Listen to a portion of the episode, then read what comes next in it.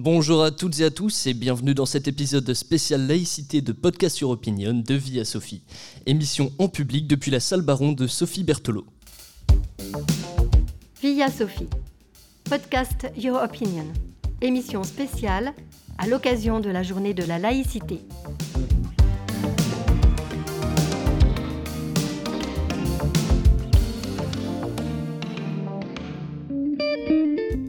Aujourd'hui, en ce 9 décembre 2020, jour officiel de la laïcité et également jour de deuil national en hommage à la mort de Valéry Giscard d'Estaing, nous recevons plusieurs invités euh, qui nous apporteront leurs expériences et connaissances à propos de la laïcité. Cette valeur très simple finalement, mais qui provoque de nombreuses controverses. Parmi, les, parmi ces invités, Mathieu Clouet, inspecteur euh, académique et référent laïcité, Daniel Boyce, président de la Ligue de l'enseignement du Pas-de-Calais, Nicolas Cadenne, rapporteur général de l'Observatoire de la laïcité, ainsi que Lucille Bertin, qui est chargée de la laïcité à la mairie de Paris. Nous écouterons également la chronique de Sarah, qui nous parlera de l'histoire de la laïcité en France, ainsi que euh, Adèle, qui nous présentera les autres formes de laïcité dans le monde.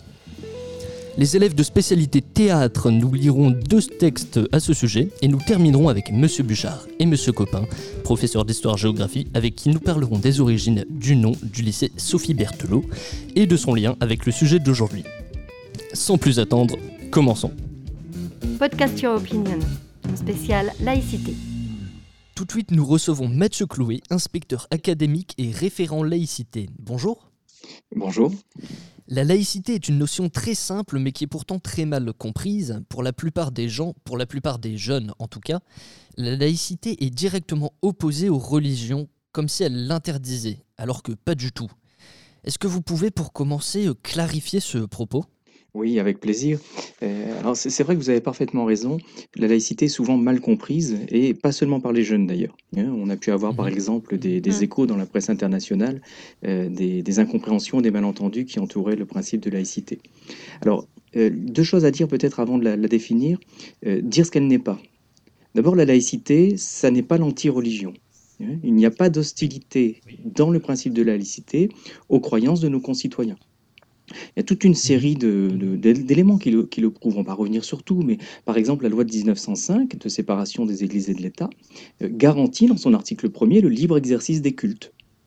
Euh, il y a dans nos armées aujourd'hui des aumôneries militaires euh, pour les catholiques, pour les musulmans, pour les juifs. évidemment, tout ça dans un État anti-religieux, ça n'existerait pas.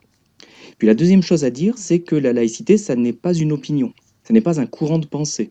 Autrement dit, ce n'est pas euh, un principe qui entre en rivalité avec les croyances. Hein. Alors, qu'est-ce que c'est euh, la laïcité? Ben, C'est d'abord un principe de droit. Hein, la, laïcité, c'est un principe d'organisation de la République, euh, c'est-à-dire que c'est un ensemble de règles. Il n'y a pas de définition à proprement parler en droit, mais il y a trois piliers, je pense, qui peuvent être facilement compris par tout le monde. Le premier pilier de la laïcité, c'est la liberté de conscience. Le principe de laïcité, c'est un principe qui vise à garantir, à assurer la liberté de conscience, c'est-à-dire la possibilité qui est reconnue à chaque individu de choisir librement euh, ses principes moraux, ses convictions, ses croyances, de changer cela quand il le souhaite. Le deuxième pilier, c'est l'égalité en droit. C'est-à-dire que dans une république laïque, tous les individus sont traités de la même façon du point de vue du droit. Euh, par exemple, dans les écoles, vous n'êtes pas traité différemment par vos professeurs selon que vous êtes d'une religion ou d'une autre, ou que vous n'avez pas de religion. Euh, du reste, c'est euh, pour ça que lorsque le terme laïcité a été forgé, hein, c'est à la fin du, du 19e siècle, on s'est inspiré du laos grec, c'est-à-dire de l'ensemble du peuple, et pas de, l'ethnos, par exemple, hein, ou, même du démos. Et puis le, dernier pilier euh, qui permet de définir la laïcité, c'est la neutralité de la puissance publique et la séparation des églises et de l'État. Alors, cette neutralité de la puissance publique, elle est très importante. C'est celle qui interdit aux fonctionnaires de tenir des discours partisans. Mais elle ne les empêche pas, bien sûr, et au contraire, de tenir des discours qui soient républicains. Donc vous voyez que la, laïcité, hein, c'est d'abord ça. C'est d'abord un cadre, un cadre juridique qui va protéger l'ensemble de nos citoyens. Mais ça n'est pas seulement ça. La laïcité, c'est aussi une valeur, parce qu'elle a un sens. Et elle vise à, permettre en fait à, chacun de vivre avec les autres sans qu'on soit amené à relier notre individualité, mais simplement en la choisissant librement. Et donc, vous voyez, la, laïcité, en fait, elle se rattache à un idéal qui est l'idéal d'émancipation qui était porté par les Lumières et la Révolution française. Voilà, mmh c'est tout ça la laïcité. Hein. Euh, D'accord. Eh bien, merci. Euh, on enchaîne avec la deuxième question. Euh, Adèle, je t'en prie. Oui. Donc justement, vous, agissez dans des établissements scolaires pour informer les élèves mmh et dissiper des genres de quiproquos. Donc des quiproquos qui pourraient être, qui pourraient être par, comment dire, on, on, pourrait justement ne pas bien définir la laïcité, comme euh, vous avez pu euh, le dire, on pourrait penser que c'est anti-religieux alors que pas du tout. Et donc, euh, quelles, quelles actions prenez-vous Comment dire Quelles actions À partir de quelles actions y, parvenez-vous pour sensibiliser les jeunes? Oui, alors, en, fait, c'est un travail qui est un travail vraiment collectif. Hein. il y a d'abord tout le travail qui est mené par les professeurs dans les classes. Euh, ça, c'est absolument essentiel, que ce soit euh, dans le cadre, par exemple, des cours d'enseignement moral euh, et civique, des cours d'histoire-géographie, de philosophie, de SVT, etc. Hein, et c'est l'occasion aussi ici de, saluer l'ensemble de, ce travail-là. il y a aussi toute une série d'initiatives qui existent, qui sont portées par l'ensemble des personnels. C'est plutôt de ça dont je vais vous parler maintenant. Avec à chaque fois, vous allez voir un point commun. Je vais prendre quelques exemples. Ce point commun, c'est de parvenir à transcrire dans la réalité quotidienne le principe de laïcité. Parce que euh, aujourd'hui encore, on a du mal à faire comprendre, à faire saisir que la laïcité, c'est une valeur positive. Et donc, donc, donc, il faut quand même qu'on s'interroge là-dessus, si vous voulez, hein, sur la façon de, l'expliquer. Et pour que les élèves, notamment, comprennent que c'est une valeur positive, bah, il faut absolument qu'ils en éprouvent la réalité. Et alors, éprouver, c'est deux choses. Hein. Euh, ça veut dire qu'il faut qu'ils en aient la preuve, d'une part, et mm. puis, ça veut dire qu'il faut qu'ils la mettent à l'épreuve aussi, hein, et qu'ils puissent la, la, discuter. Autrement dit, il ne faut pas se limiter à la théorie. Alors, euh, moi, dans le cadre de mes missions, j'ai pu observer toute une série de, projets qui ont été menés dans, différents établissements. Je vous en citais mmh. euh, voilà, 3, 3 4 hein, pour que vous ayez une vision, une vision d'ensemble.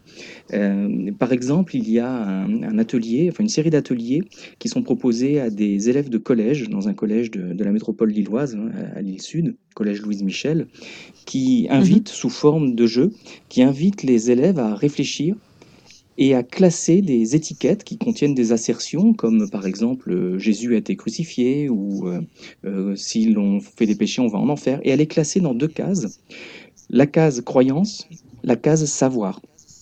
Donc ils en discutent, ils en mhm. discutent entre eux et puis ils classent dans, dans l'une de ces deux cases.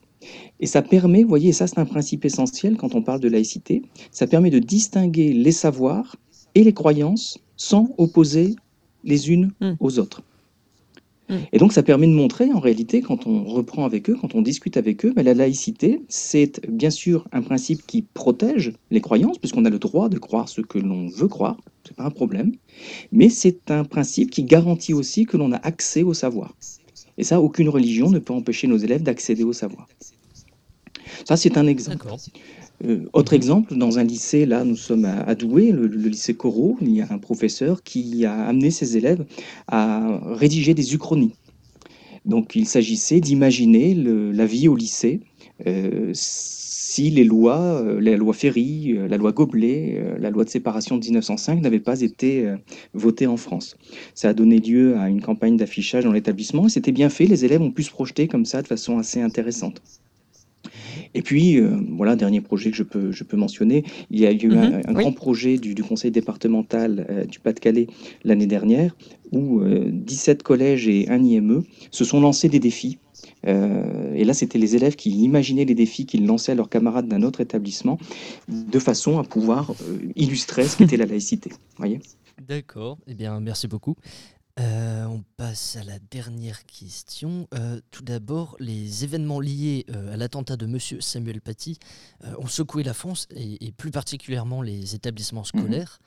selon, notre, selon notre ministre de l'Éducation nationale, Jean-Michel Jean Blanquer, excusez-moi, presque 400 violations de la minute du silence en hommage à Samuel Paty ont été signalés.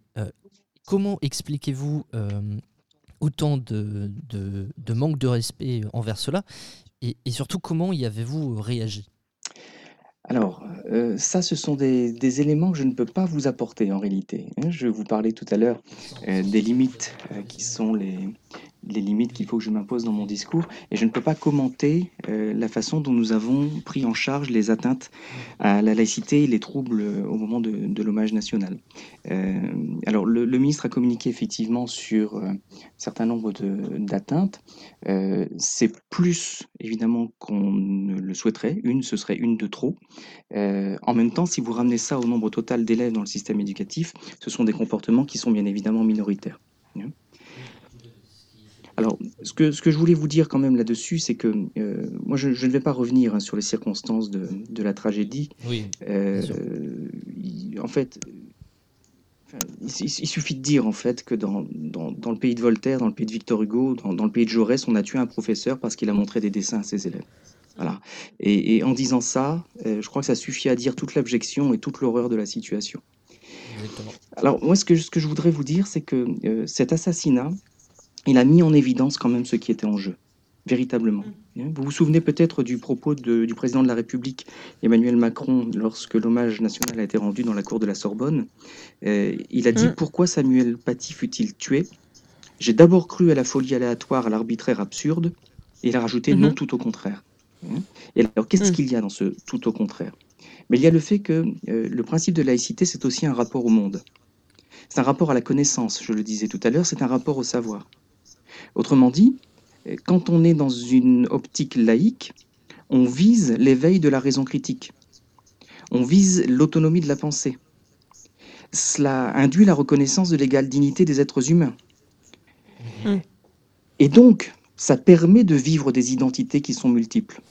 Ça permet d'échapper à l'assignation identitaire et puis ça permet d'échapper aux exigences euh, du religieux. Et donc vous avez là deux logiques qui sont face à face. vous, avez une logique qui est la logique de, l'islamisme radical, euh, qui est une logique d'enfermement. Et puis vous avez la logique de la République qui est une logique d'émancipation. Et voyez pourquoi l'école est attaquée. C'est parce que c'est cette logique-là qui évidemment est incompatible avec euh, les projets des fanatiques de tous bords. Eh bien, euh, un grand merci à vous. Monsieur Clouet, pour avoir répondu à nos questions aujourd'hui. Je pense que beaucoup d'élèves, beaucoup de gens, d'adultes même, seront contents euh, de pouvoir écouter euh, cette émission et euh, d'en apprendre plus sur la laïcité qui est malheureusement trop, trop méconnue et très mal comprise. Et un grand merci à vous encore et bonne journée. Merci pour votre invitation. Au revoir.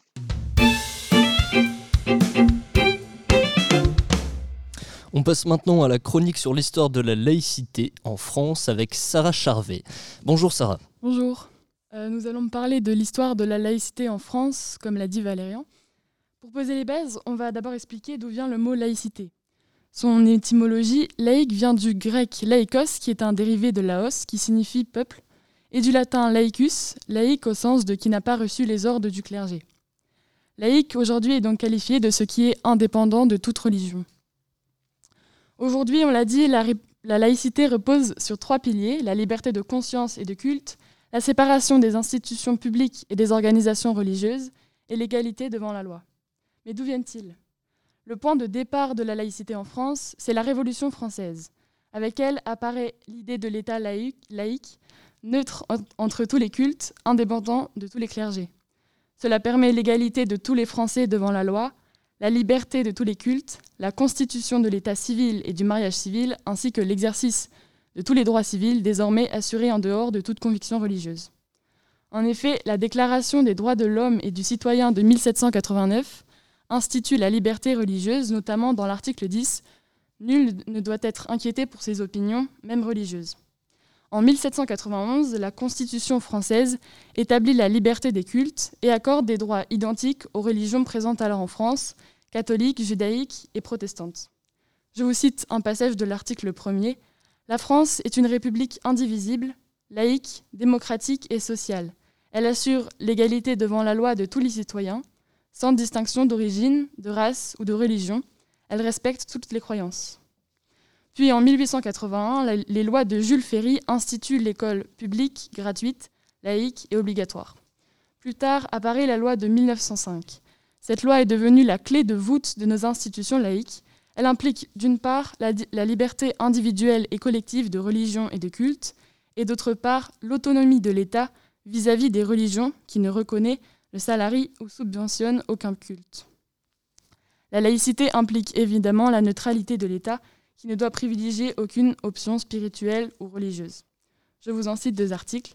Article 1. La République assure la liberté de conscience. Elle garantit le libre exercice des cultes sous les seules restrictions édictées, édictées ci-après dans l'intérêt de l'ordre public.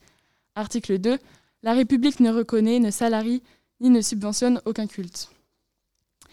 Ce principe de séparation des églises et de l'État de la loi Goblet ne s'applique pas en Alsace et dans le département de Moselle. Cette entorse au principe de laïcité s'explique par l'histoire. De fait, le 9 décembre 1905, lorsque la, loi de séparation est votée par le Parlement français, ces territoires font partie de l'Allemagne et lorsqu'ils se rattachent à nouveau à la France, les habitants sont contre cette loi de séparation de l'Église et de l'État. Ce qui fait que ces deux régions sont des exceptions. En effet, les cultes et lieux religieux reçoivent encore des subventions de l'État. Certaines lois récentes peuvent prêter à confusion. En 1989, la loi Jospin accorde aux élèves des collèges et des lycées la liberté d'information et d'expression, et je cite l'article 10, dans le respect du pluralisme et du principe de neutralité. Cette loi va notamment provoquer l'apparition des foulards islamiques dans les établissements scolaires. Mais en 2004, une loi réglementant le port des signes religieux à l'école a été mise en place pour résoudre les conflits liés au port du voile islamique. Les élèves de collège et lycée ne peuvent donc plus porter de signes religieux ostentatoires. Et une nouvelle loi en 2010 interdisait le port du voile. La laïcité telle qu'on la connaît aujourd'hui s'est donc construite au fil du temps et elle n'a pas terminé de le faire.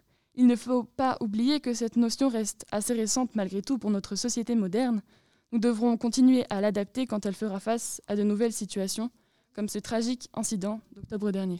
Super, merci Sarah. On enchaîne maintenant avec l'interview de monsieur Daniel Boys, juste après la pub.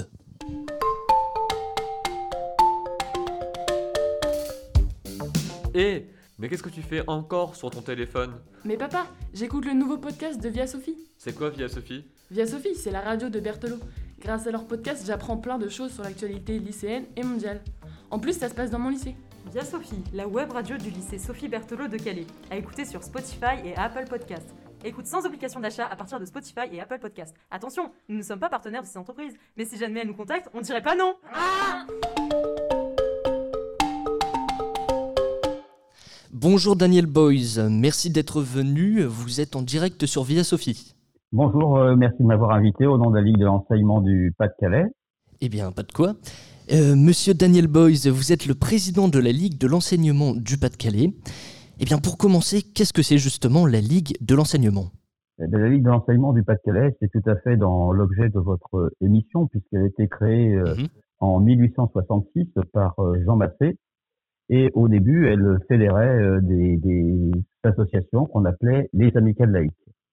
La Ligue de l'enseignement, elle s'est battue donc en 1866, alors que le scrutin donc universel avait été accordé, euh, pour faire en sorte que les hommes et les femmes soient de véritables citoyens. Donc notre but, c'est de former des citoyens. La Ligue de l'enseignement, elle s'est battue euh, pour l'enseignement euh, public laïque obligatoire et cela aboutit aux lois Jules Ferry. Ensuite, elle a beaucoup milité pour la liberté donc d'association et donc la loi de 1901. Et enfin, pour le, ce qui nous intéresse donc aujourd'hui, elle était euh, un artisan fort de la promulgation de la loi de 1905 de séparation de l'Église et de l'État. D'accord, merci. Elle, euh, mhm. euh, elle, vous aviez quelque chose à rajouter, pardon? Oui, je peux vous dire que c'est un mouvement donc national qui a des représentants dans chaque département. Donc, il y a dans chaque département une mhm. fédération pour euh, l'ensemble de la France, c'est 1 600 000 adhérents, donc c'est une très grosse euh, vous voyez, confédération, et euh, environ donc 60 000 associations. Pour nous, dans le Pas-de-Calais, nous fédérons 800 associations et 42 000 adhérents. D'accord. Adèle, tu as une question? Oui, justement, dans le Pas-de-Calais, les actions de sensibilisation que vous entraînez portent-elles sur des sujets précis, différents des autres régions, du fait de sa situation particulière, par rapport au fait que depuis longtemps maintenant, de nombreux migrants trouvent refuge à Calais et que la sensibilisation est nécessaire à ce niveau, tout comme la laïcité? Alors, bien sûr, nous avons la laïcité, c'est un sujet qui, qui concerne l'ensemble de la société, de la société française. La lutte contre les discriminations aussi, développer les actions donc de solidarité, de fraternité. Mais bien sûr, ici, dans le Pas-de-Calais, nous avons une action bien particulière puisque il y a, bien sûr, vous l'avez rappelé, les, les, migrants. Et puis aussi, nous avons dans beaucoup de quartiers des, des, problèmes qui sont euh, des problèmes d'accès donc au savoir, d'accès à la culture, euh, des mhm. problèmes de discrimination. Et nous sommes là justement pour euh, mener ces, ces combats. D'accord. Ça. vous avez dit qu'il y avait beaucoup d'adhérents, comme des associations ou des compagnies de théâtre. Et quels sont le Pouvez-vous nous donner des exemples de d'actions que, que, que vous menez avec ces, ces associations et ces compagnies de théâtre? Alors, euh, les compagnies de théâtre, nous avons un, centre de ressources de théâtre en amateur euh, qui est organisé sur le Nord et sur le Pas-de-Calais. C'est 117 compagnies, 2600 comédiens, 13 réseaux et 10 festivals. Et tout près de chez vous, donc euh, il y en a donc à Calais, il y en a donc à Boulogne. Et donc le but de ce centre de ressources, c'est de permettre à l'ensemble des compagnies de théâtre amateur de pouvoir se qualifier, de pouvoir échanger, d'avoir accès donc euh, aux œuvres du répertoire contemporain, d'organiser des festivals, de d'être nous sommes aussi pour les mettre en lien avec les lieux de théâtre professionnels que sont les centres dramatiques nationaux ou encore euh, les scènes nationales. D'accord. Et la, la, semaine de la, de la laïcité a lieu actuellement et la semaine de, de la fraternité euh, aura lieu en mars. Pourrions-nous connaître quelques actions qui seront prévues à ces occasions? Alors, euh, la, la, semaine de laïcité, c'est 183 initiatives militantes cette année sur, euh, sur le Pas-de-Calais mhm. et 200 partenaires. Mais je pense que je pourrais dire maintenant 184 puisque votre initiative n'était pas répertoriée dans la semaine départementale de la laïcité. Merci beaucoup. Voilà, donc euh, nous avons un certain nombre d'actions qui sont menées sur l'ensemble du département avec des partenaires divers. Ça peut être des collectivités locales, mhm. ça peut être des associations, ça peut être des établissements scolaires, des associations sportives. Euh, par exemple, comme euh, je pourrais donner comme, comme exemple euh, avec une association qui cherche donc à faire de l'insertion pour les personnes qui sont dans RSA. L'action, c'est Liberté, j'écris ton nom. Ou bien encore l'Office de la jeunesse de, de Bruet, où c'est, vous pensez bien qu'avec la situation politique, ça a particulièrement un sens. L'action qu'il mène, c'est laïcité, faire société. D'accord. Eh bien, un grand merci à vous, euh, Daniel Boys. La classe de première spé théâtre fera euh, la lecture du texte Gary, c'est pas un cow-boy, le lundi 14 à midi en salle Baron. Marquons maintenant une pause musicale sur Via Sophie ben, avec le. Oh, pardon, vous aviez quelque chose à rajouter, euh, monsieur Daniel Boys? Oh, Oui, je voulais tout d'abord vous remercier pour nous avoir invités. Et ensuite, je vais vous inviter, puisque nous avons une charte qui s'appelle La diversité est une force pour la République qui a été signé euh, d'ailleurs euh, par euh, des personnalités célèbres, dont Christiane Taubira et puis Najat Vallaud-Belkacem. Mhm. Beaucoup d'associations l'ont écrit, l'ont signé, des collectivités aussi. Et ce que je vous propose, c'est que votre radio, via Sophie, puisse la signer. Et je me ferai un plaisir de la faire signer avec vous. Eh bien, ce serait super pour nous, monsieur. Nous sommes très contents de cette proposition. bonne journée à vous et merci d'être venu sur Via Sophie. Merci bien, au revoir. Eh bien maintenant nous marquons une pause musicale sur Via Sophie avec le titre Brume du musicien Titouan, un de nos morceaux favoris.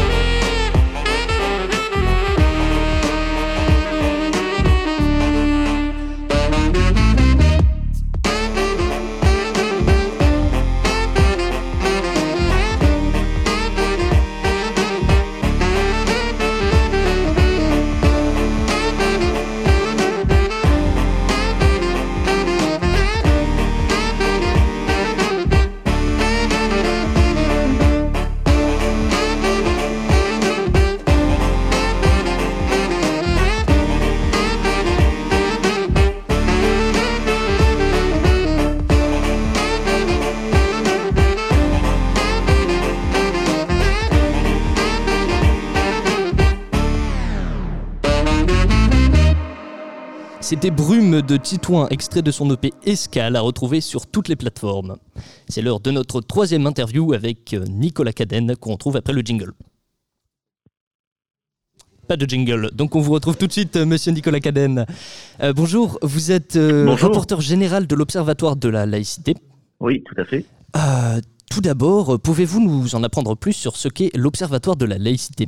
Oui, bien sûr, c'est une institution républicaine qui est installé auprès du Premier ministre, mais qui est transpartisane, c'est-à-dire avec euh, des membres de droite comme de gauche, euh, parlementaires de l'opposition et de la majorité, mais aussi représentants des administrations euh, concernées par la laïcité, dont l'éducation nationale bien entendu, ou le ministère de l'Intérieur, ou le ministère de la Justice, mhm. et puis aussi composé de personnalités diverses qui sont des juristes, des historiens, des, des membres de l'éducation nationale, des sociologues, des écrivains, etc et qui est là pour conseiller le gouvernement sur euh, tout ce qui concerne la laïcité, mais aussi pour euh, lancer tout un tas de formations sur la laïcité pour les acteurs de terrain et aussi pour répondre aux interrogations des citoyens, des associations, des collectivités locales sur euh, la laïcité. D'accord. Et donc, vous, par exemple, ce que vous, vous, vous, faites, c'est que vous vous rendez dans des, dans des conférences, des colloques, et, vous, pour en faire des rapports et, et faire le point bah, là-dessus, c'est ça? Oui, alors ça, les colloques, les conférences, c'est n'est pas l'essentiel de notre travail. Oui, bien on sûr. Va plus, alors, on va faire beaucoup de déplacements de terrain. On va aller voir, bah, par exemple, dans les établissements scolaires dans les lycées, les collèges, les écoles, mais aussi euh, dans les centres éducatifs fermés de la protection euh, judiciaire de la jeunesse, pardon, la PJJ, mhm. ou euh, par exemple aller voir comment ça se passe dans certaines entreprises, dans certains services publics. Effectivement, on va aussi auditionner énormément de, de monde concerné par les thématiques de la laïcité pour faire un état des lieux de ce qui fonctionne, de ce qui ne fonctionne pas, puis pour effectivement établir des avis ou des rapports au gouvernement sur ce qu'il faut changer ou ce qu'il faut renforcer. Et puis on va aussi énormément se déplacer pour former, donc pour assurer des, formations sur la laïcité à, tous les publics, pour qu'il y ait moins de confusion sur ce qu'est la laïcité, pour qu'elle soit mieux appliquée sur le terrain très concrètement. D'accord, euh, merci. Est-ce que justement depuis, euh, bah, depuis que vous êtes dans le métier, euh, avez-vous remarqué des grands changements dans la vision de la laïcité ou est-ce que ces dernières années ont été plus mouvementé euh, Quel était le point de vue des gens en général? Alors, les, ces dernières années ont été plus mouvementées parce que on, subit depuis pas mal de temps des attentats islamistes euh, terroristes qui sont assez terribles et qui créent aussi des, des confusions puisque mhm. ça ne renvoie pas bien sûr directement à la laïcité. Euh, là, on parle de dérives radicales qui ne sont pas le fait de l'islam, même si elles, sont faites au nom euh, de l'islam, et, là, il ne faut pas tout confondre. Pour autant, il y a des attentats qui ont aussi pu mettre en cause la laïcité en ce qu'ils ont euh, visé euh, l'expression d'idées qui n'étaient pas celles des terroristes. Or, la laïcité va permettre d'exprimer des opinions religieuses ou non, de la même façon, dans le respect mutuel. Et évidemment, ces terroristes s'opposent à, à, cette vision. Donc euh, oui, le, le, la situation est évidemment beaucoup plus mouvementée en ce moment. Et il y a plus que jamais, euh, plus que jamais besoin de rappeler ce qu'est euh, la laïcité, la nécessité de vivre et de faire ensemble au-delà de nos appartenances propres, au-delà de nos croyances, de nos religions éventuelles ou de nos convictions, parce qu'effectivement, on fait face à, à des attaques, à des contestations de, de ce principe. Après, il y a aussi euh, des instrumentalisations qui n'aident pas, des instrumentalisations du concept de laïcité, parfois à des fins politiciennes, mhm. euh, avec des affirmations péremptoires sur ce qu'est la laïcité qui sont pourtant souvent euh, fausses et qui vont, là encore, créer des confusions sur ce qu'est la laïcité. La laïcité, par exemple, n'est pas quelque chose anti-religieux, c'est pas anti-musulman, c'est pas anti-ceci. C'est quelque chose qui va au contraire permettre à chacun euh, d'exprimer des convictions ou des croyances, comme je disais, mais toujours dans les limites euh, du respect d'autrui, sans jamais l'opposer, euh, l'imposer, pardon, sans jamais l'imposer à autrui. Bien évidemment. Sarah, tu as une question? Dans votre travail, est-ce que vous avez rencontré des difficultés suite aux récents événements? Avez-vous pris des mesures particulières? Suite aux attentats, vous voulez dire? Oui, suite aux, attentats de ces dernières années et plus particulièrement à celui d'octobre dernier. L'assassinat de Samuel Paty Oui. Alors, effectivement, on a rappelé l'importance, effectivement, de renforcer la formation à la laïcité pour les enseignants, à mieux les accompagner, mieux les soutenir. Aujourd'hui, énormément d'enseignants ne sont pas formés à ces questions-là, ne se sentent parfois mal à l'aise pour euh, en parler euh, sereinement. Mhm.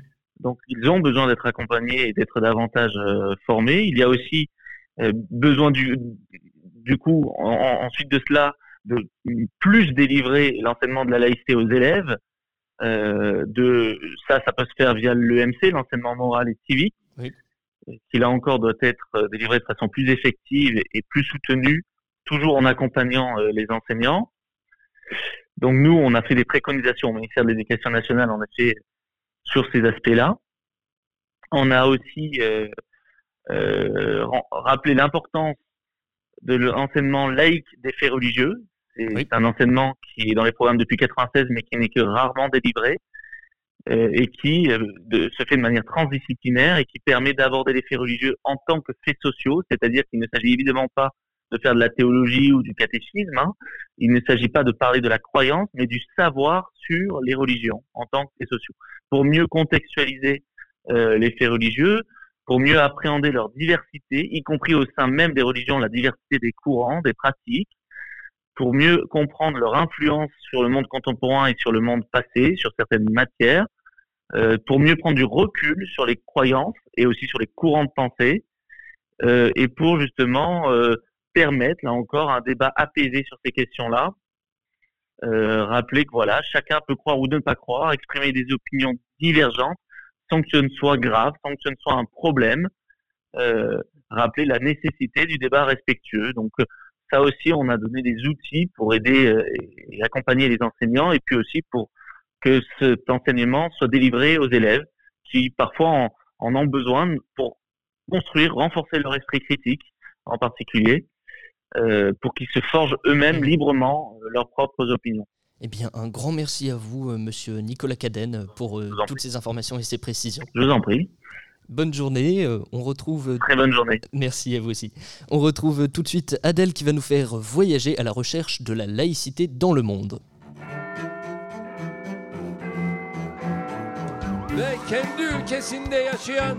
Je n'ai jamais dit ça. Sarah vous a parlé précédemment de cette, comme tu dis, laïcité à la française. Pourquoi justement faut nous dire à la française? C'est que, oui Valérian, la France a une laïcité bien distincte de celle des autres pays du monde. En effet, le pays français, comme Sarah nous l'avait expliqué tout à l'heure, permet à tous ses citoyens la liberté de conscience. La religion ne guide pas les lois de l'État, et ainsi les lois de l'État ne quittent pas les convictions de chacun, qui sont bien entendu dans le respect d'autrui. Mais ce n'est pas le, même, le même fonctionnement pardon, dans certains autres pays, et il y a beaucoup de configurations. À l'opposé du gouvernement laïque, on peut trouver les théocraties, des, des sociétés où l'autorité politique a une assise d'ordre divin et où le détenteur du pouvoir est soit l'incarnation d'un dieu, soit son descendant, soit encore son ministre. La loi civile et la loi religieuse s'y confondent. La République islamique d'Iran, notamment, en est une. Les institutions et les activités de cet État sont fondées sur les principes de la charia, la loi islamique codifiant l'ensemble des droits et des devoirs tant individuels que collectifs des musulmans. En Chine, les pratiques religieuses y sont soit interdites, soit contrôlées par le pouvoir politique. Parmi les pays majoritairement musulmans, la Turquie est actuellement l'un des seuls à appliquer la laïcité. Cependant, la religion est, et contrairement à la France, encadrée par l'État, qui finance et forme des imams et des écoles religieuses. Mais avec l'arrivée au pouvoir du président Recep Tayyip Erdogan depuis 2002, plusieurs observateurs ont noté le renforcement du poids de la religion dans les affaires publiques. Pays voisin de la France, l'Angleterre, quant à elle, supervise sa propre religion, l'anglicanisme. Henri, VIII a été pardon, au XVIe siècle le précurseur de cette nouvelle religion, étant donné qu'il souhaitait divorcer, ce que l'Église catholique ne lui permettait pas. L'Église anglicane est donc une version réformée de l'Église catholique qui autorise, qui autorise pardon, par exemple le mariage des prêtres ou encore la femme en tant que prêtresse. L'anglicanisme est dans l'État la religion officielle, mais le pays autorise tout de même les autres cultes. Parallèlement à la France, les États-Unis, eux, ne favorisent aucune religion par rapport à une autre. Les références religieuses sont omniprésentes dans la vie publique du pays, mais ne font pas référence à un Dieu en particulier, notamment la devise In God We Trust, traduite par Nous croyons en Dieu, qui figure sur la monnaie. Les présidents américains élus prêtent habituellement serment sur la Bible, la majorité des Américains étant, chrétiens. Mais c'est une coutume qui n'est pas exigée par la Constitution. Ainsi, John Quincy Adams, en 1825, a préféré prêter serment sur un livre de droit, ou encore Theodore Roosevelt en 1901, qui lui n'a eu recours à aucun livre. On peut, encore citer, le, le Canada, qui a choisi une politique multiculturelle. L'État est symbolisé par un vivre ensemble communautaire où les signes religieux peuvent être portés et montrés mais certains accommodements raisonnables s'observent tout de même sur ce multiculturalisme, notamment pour le kirpan, une arme symbolique s'apparentant à un poignard porté par les sikhs orthodoxes. Le port de cette arme a été remis en question concernant la sécurité de la population, mais le Canada a jugé que ce symbole religieux n'avait jamais été un problème. Un compromis s'est donc créé en exigeant le port du kirpan dissimulé sous les vêtements. On estime au Canada qu'il n'existe pas de culture commune à tous les Canadiens. Les droits fondamentaux de l'homme sont donc le socle commun de la société canadienne que chacun doit respecter. Il y a donc presque autant de politiques religieuses que d'États. Mais revenons à la laïcité française, qui elle fait beaucoup de bruit dans le monde musulman. Oui, Emmanuel Macron, suite à l'assassinat de Samuel Paty, s'est exprimé lors de l'hommage national le mercredi 21 octobre et n'a pas souhaité, arrêter, n'a pas souhaité pardon, interdire les caricatures. Nous défendrons la liberté que vous enseignez si bien et nous porterons haut la laïcité. Nous ne renoncerons pas aux caricatures, aux dessins, même si d'autres reculent. Dans certains pays musulmans, des manifestations ont parfois éclaté. Les manifestants exhibaient des photos d'Emmanuel Macron et les brûlaient. Ils cherchaient à discréditer et à humilier le président français. Conscient de ces réactions hostiles, Emmanuel Macron s'est entretenu avec un journaliste sur la chaîne de télévision arabe Al Jazeera afin d'apaiser les tensions et de dissiper les malentendus, de mettre fin à une certaine désinformation. Au fait que les gens ont cru comprendre que moi j'étais favorable à ces caricatures. Je leur dis, ce n'est même pas la question. Moi je suis favorable à ce qu'on puisse écrire, penser, dessiner librement dans mon pays, parce que je pense que c'est important, que c'est un droit sur nos libertés. Il appelait à la communication et au respect quant à cette notion de laïcité et de liberté qui doit être clairement définie et connue sans mensonge. La laïcité doit se pratiquer dans un cadre de respect et de bon sens de chacun et ne doit pas diviser, mais unir. Et comme disait le philosophe, le philosophe pardon, du 19e siècle, John Stuart Mill, la liberté des uns s'arrête là où commence celle des autres. Citation à méditer. Merci beaucoup Adèle. On passe maintenant euh, sur Via Sophie à une autre pause musicale, la musique Renga de Wagal.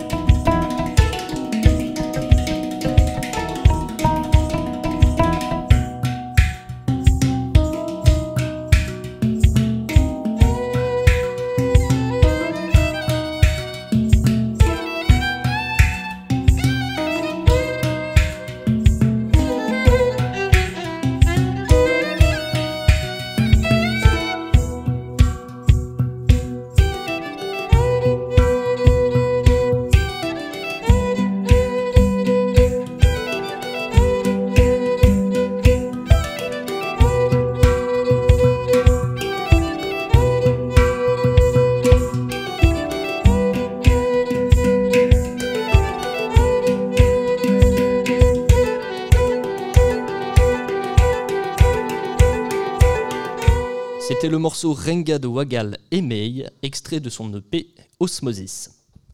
Nous accueillons maintenant Lucille Bertin, chargée de la laïcité à la ville de Paris. Bonjour.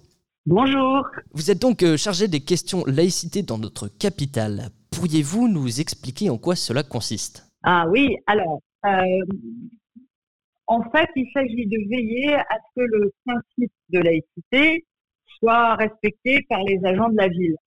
Donc, c'est vraiment intramuros. Je m'occupe pas de l'extérieur. Mhm. Donc, pour ce faire, euh, on a établi, un, conçu un certain nombre de guides. Un premier guide pour les encadrants de proximité. J'ai un retour. C'est, c'est, je m'entends en fait. Ah, eh bien, est-ce qu'on peut régler ça?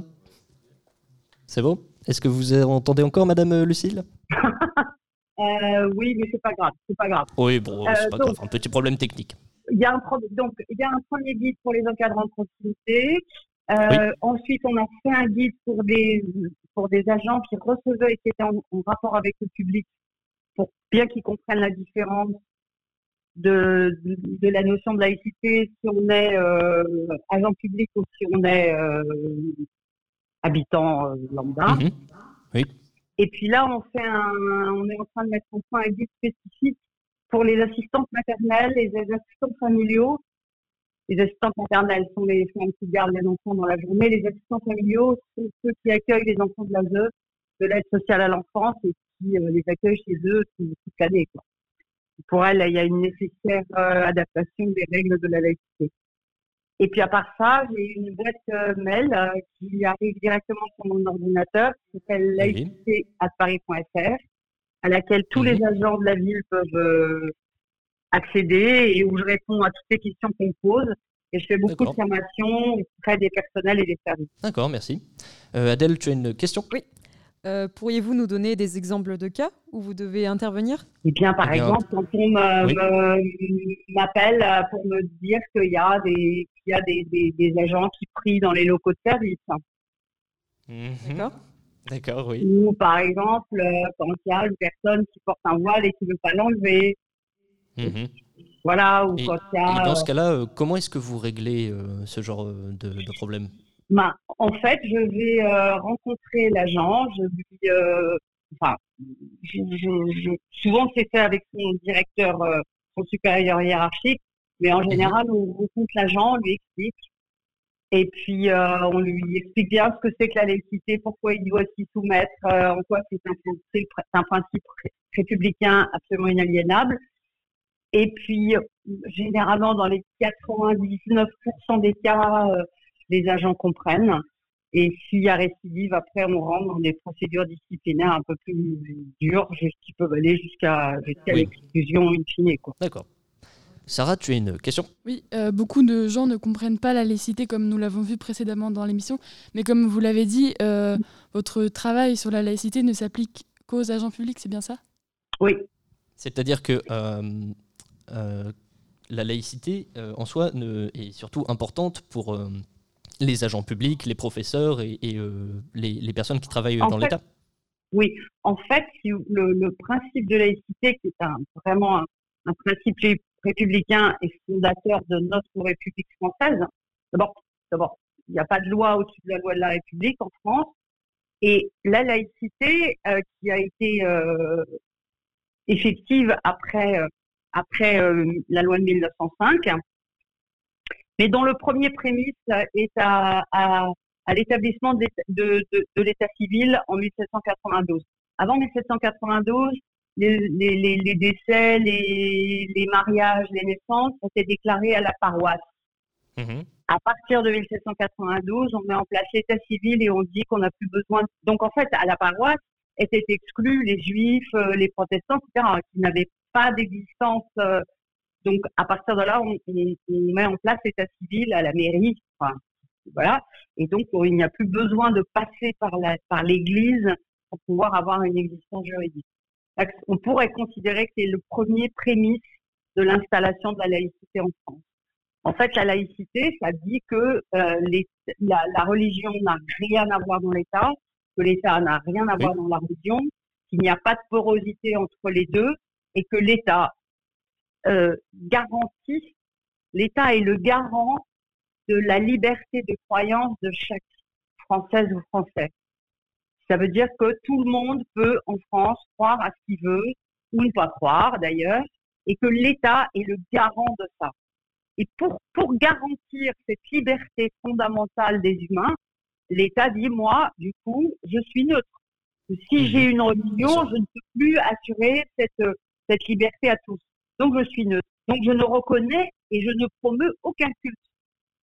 Donc voilà, je suis mmh Donc c'est la neutralité de l'État. Donc la laïcité, en dehors des agents. donc l'État, c'est quoi? L'État, en dehors des lois, c'est euh, des bâtiments et des agents. C'est comme ça que ça s'incarne, l'État. Hein. Donc les, les, les bâtiments n'ont aucun signe religieux, ne peuvent avoir aucun signe religieux, et tous les agents publics, qu'ils soient fonctionnaires, contractuels, euh, vacataires, apprentis, stagiaires, etc., n'ont pas le droit de faire état de leur appartenance religieuse pas qu'ils n'ont pas le droit de croire, c'est qu'ils n'ont pas le mhm. droit, dans l'exercice de leur fonction et sur leur temps de travail, d'en faire état. Et à part ça, la laïcité ne s'applique pas. Tout Français ou Française a absolument le droit de s'habiller comme il veut, de faire comme il veut. Donc il ne faut pas faire de la laïcité un chiffon rouge qui, qui effraie tout le monde. Et quand on dit que mhm. ça exclut, ça inclut, ça n'exclut ni n'inclut. Ça dit mhm. juste qu'en France, l'État est neutre, qu'il n'y a pas de religion dominante, donc pas de religion dominée, et que tout le monde a le droit de croire. Voilà à ce qu'il veut. D'accord. Merci beaucoup euh, à vous, euh, Madame euh, Lucille Bertin, d'être venue aujourd'hui sur Via Sophie. L'émission continue avec une lecture des élèves de théâtre de Madame Boutin, la spécialité théâtre, Lilou, Robin et Baptiste. La littérature dramatique contemporaine aborde le sujet de la laïcité de diverses manières. Les deux pièces, dont des élèves de première spécialité théâtre vont lire des extraits, évoquent plus précisément le phénomène de la radicalité dans les religions et musulmanes et catholiques. Dans Et après, l'autrice, Marilyn Mattei, relate le retour du djihad de Jonas, un adolescent français converti, parti au pays du Cham et que sa famille a cru mort. Jonas est soupçonné d'avoir égorgé un koufar. Les extraits vont vous être lus par Baptiste Delamarre et Lilou Dune.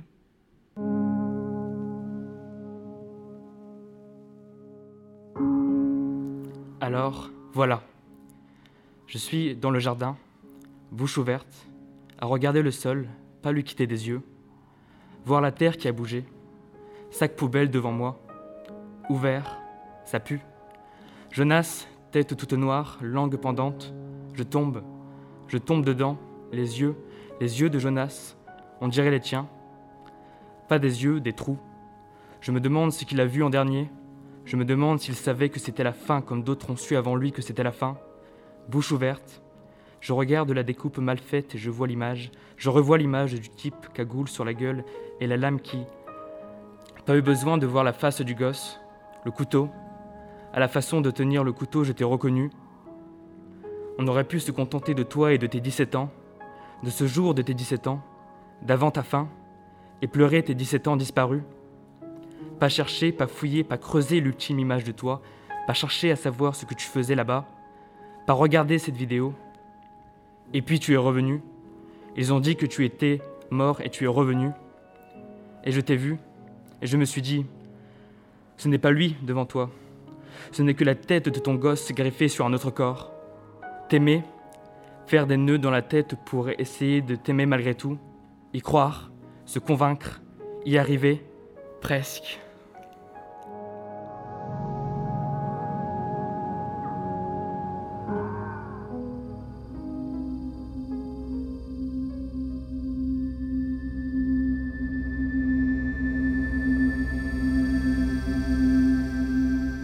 Moi je sais que c'est pas toi. Sur la vidéo, le gars qui tient le couteau, c'est pas toi. Toi, t'es derrière, tu te grattes le menton, T'as jamais supporté les cagoules? Je l'ai pas oublié, ça. J'ai jamais cru quand ils ont dit que t'étais plus là. Quand ils ont dit que Jonas c'était fini, que mon frérot maintenant sous le sol, il était, et que son endroit du ciel c'était pas le paradis, vu ce que ses mains avaient fait. Moi j'y croyais pas. J'ai dessiné des portes sur les murs. J'ai dessiné des portes sur les murs qui n'ont pas besoin de clés. J'ai dessiné les portes pour aller te chercher. M'imaginer rentrer dans ton royaume des morts, te prendre par la main pour que tu rentres à la maison. Taper trois fois dessus en disant ton nom. Jeunesse? Jeunesse? Jeunesse? La porte s'est jamais ouverte. Alors je suis allée au cimetière, voir ta place, ton endroit. Pas de marbre que de la terre. Je l'ai regardé et je me suis dit, faut tenter. J'avais lu un jour, pour faire vivre les morts, faut construire un bonhomme debout. Alors je l'ai fait. Tous les jours, toi et moi, à l'autre bout du monde, l'un et l'autre. On remuait la terre, était revenu. Pas entier, pas encore entier, normal. Faut que je finisse le bonhomme. Lui manque le dessous. Le dessous de la carcasse. Lui manque le cœur, le poumon et l'âme. Faut que les gens arrêtent de marcher sur toi. T'as pleuré? C'est un bon début. Les morts, ça pleure pas, c'est ce qu'il faut se dire. T'es comme un puzzle, mon Jonas. Te manque des pièces. T'es tout troué. Ton âme, elle est toute fendue. Elle est paumée. Trouve plus le bon chemin. Je vais le finir, bonhomme, tu verras. Tu seras là, bien là, entier. Plus le fantôme de toi-même. Plus de fantômes viendront te causer la nuit. Prendre le café, le thé. Plus de fantômes dans ta tête. Causera plus tout seul. Et les bras? T'auras de vrais bras autour de toi. De vrais bras qui t'enlacent. Bien fort. Des vrais. Comme les miens. La pièce Martyr du dramaturge allemand Thomas von Mayenburg évoque, quant à elle, la radicalité de Benjamin, un lycéen qui a décidé de conformer ses actes aux préceptes de la Bible. Il réclame au professeur de sport et au proviseur de son lycée d'interdire les bikinis pendant les cours de natation et lui-même nage tout habillé dans la piscine. L'extrait est lu par Robin Niamé et Baptiste Delamarre. Aujourd'hui, jour de la Saint-Polycarpe, je confesse devant Dieu et les hommes, j'en ai assez. J'en ai assez de me cacher et de jouer au malade alors que je suis le seul être en bonne santé ici. J'en ai assez que les épaules nues de Lydia brillent sous le jet de la douche comme des beignets glacés. J'en ai assez d'avoir à regarder avec mes lunettes de piscine embuées les cuisses de Mélanie s'ouvrir quand elle nage devant moi. J'en ai assez d'être aveuglé par la chair luisante et pleine de cellulite qui coule du bikini de Stéphanie dans le couloir à côté du mien. Longtemps je l'ai toléré, bien que le Seigneur ordonne que les femmes aient une tenue décente, qu'elles se parent avec pudeur et modestie. Donc pas de bikini. Mais comme il convient à des femmes qui font profession de piété. Je l'ai toléré. Peut-être ne l'ai-je pas remarqué, mais maintenant je le remarque.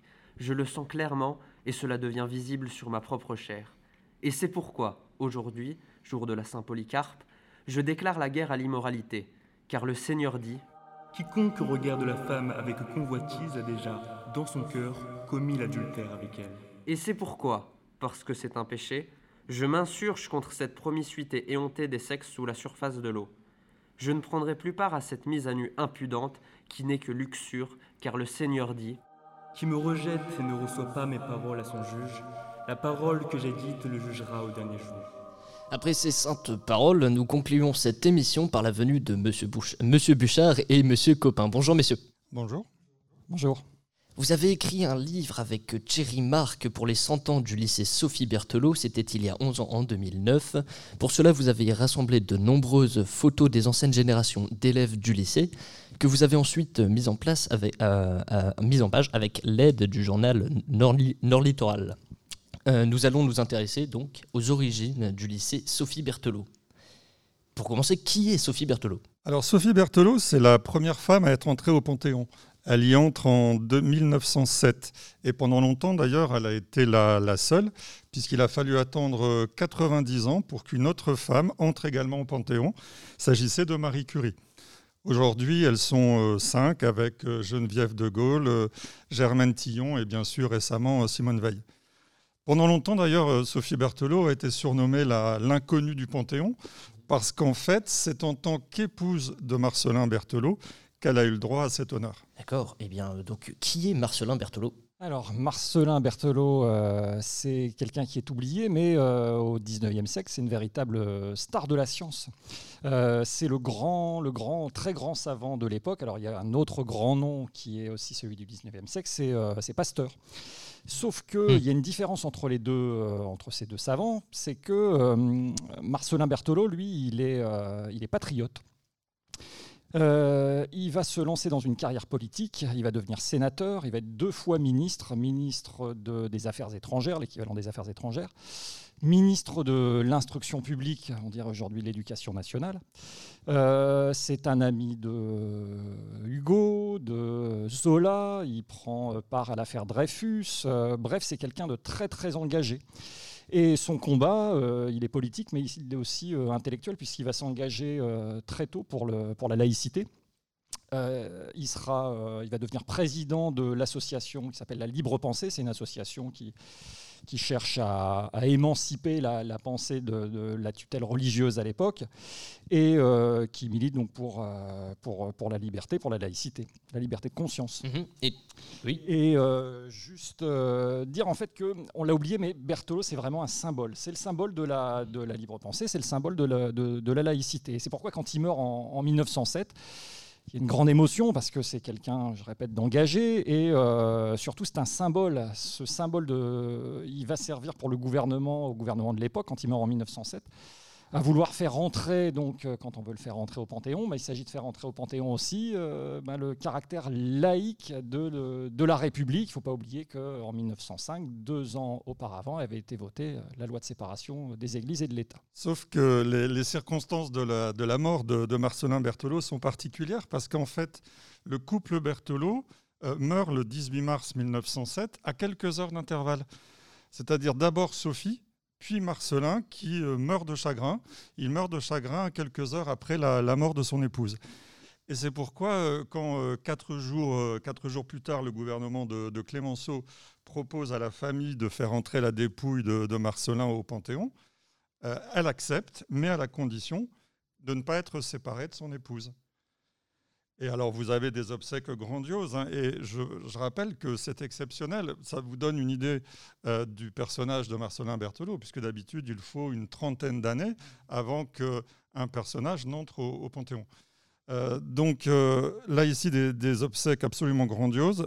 Et Aristide Briand, qui est alors le, le ministre de l'Instruction, rappelle que, je cite, Sophie Berthelot avait toutes les qualités rares qui permettent à une femme belle, gracieuse, douce, aimable et cultivée d'être associée aux préoccupations, aux rêves et aux travaux d'un homme de génie. Et merci. Et, donc, qui est à l'origine du nom de notre lycée?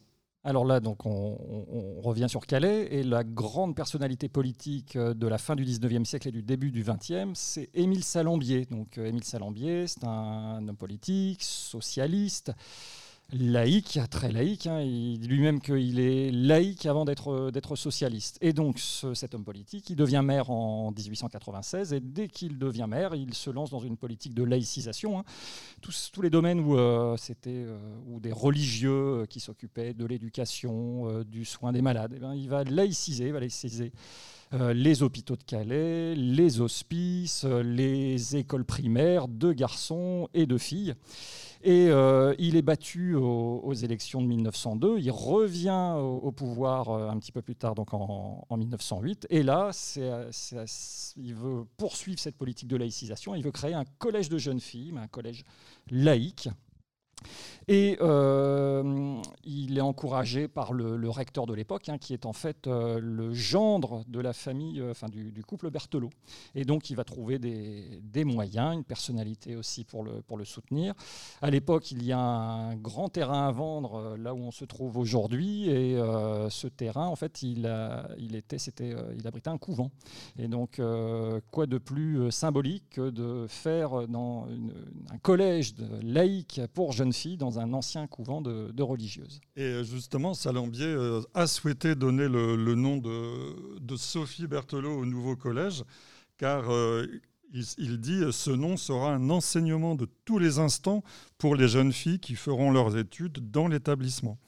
Et ce qui fait qu'à cette époque, Sophie Berthelot est donc devenue, comme son mari, un symbole de, la laïcité, un symbole de la République laïque, un symbole de l'enseignement laïque. Donc euh, on, peut dire que ce nom de Sophie Berthelot et un petit peu également ce, le lycée euh, qui porte son nom, ben, il porte lui aussi ce projet euh, républicain d'émancipation, de laïcité que vous avez, que vous avez évoqué aujourd'hui. Tout était lié depuis le début, c'est formidable. Merci à vous, monsieur Bouchard et monsieur Copin. Podcast Your Opinion, spécial laïcité. C'est la fin de cette émission. Un grand merci à tous nos intervenants, à Mathieu Clouet, inspecteur académique, référent laïcité, à Daniel Boyes, président de la Ligue de l'enseignement des Hauts-de-France, à Nicolas Cadenne, rapporteur général de l'Observatoire de la laïcité, et à Lucille Bertin, chargée de la laïcité à la ville de Paris. Big up aux artistes Titouan et Wagal qui nous ont encore régalé. Euh, retrouver leur compte euh, Instagram à partir du nôtre. Merci à Liloudune, Robin Niamé et Baptiste Delamare, élèves de première de la spécialité théâtre, ainsi qu'à Madame Boutin, leur professeur. Merci aux professeurs d'histoire, Monsieur Copin et Monsieur Bouchard. Merci à Monsieur Boron, professeur de musique, et à Monsieur Amédro pour leurs aides techniques. Merci à l'administration du lycée Sophie Berthelot, Monsieur Hénon, Madame de Coudu et Madame Chaval, sans qui nous n'aurions pas pu réaliser cette émission. Merci également à Spencer Guin qui nous a permis d'avoir le matériel à temps. Et évidemment, merci à toute l'équipe de Via Sophie, Adèle, Sarah, Candice, Victor. Sur ce, nous vous souhaitons une bonne journée, laïque de préférence sur Via Sophie.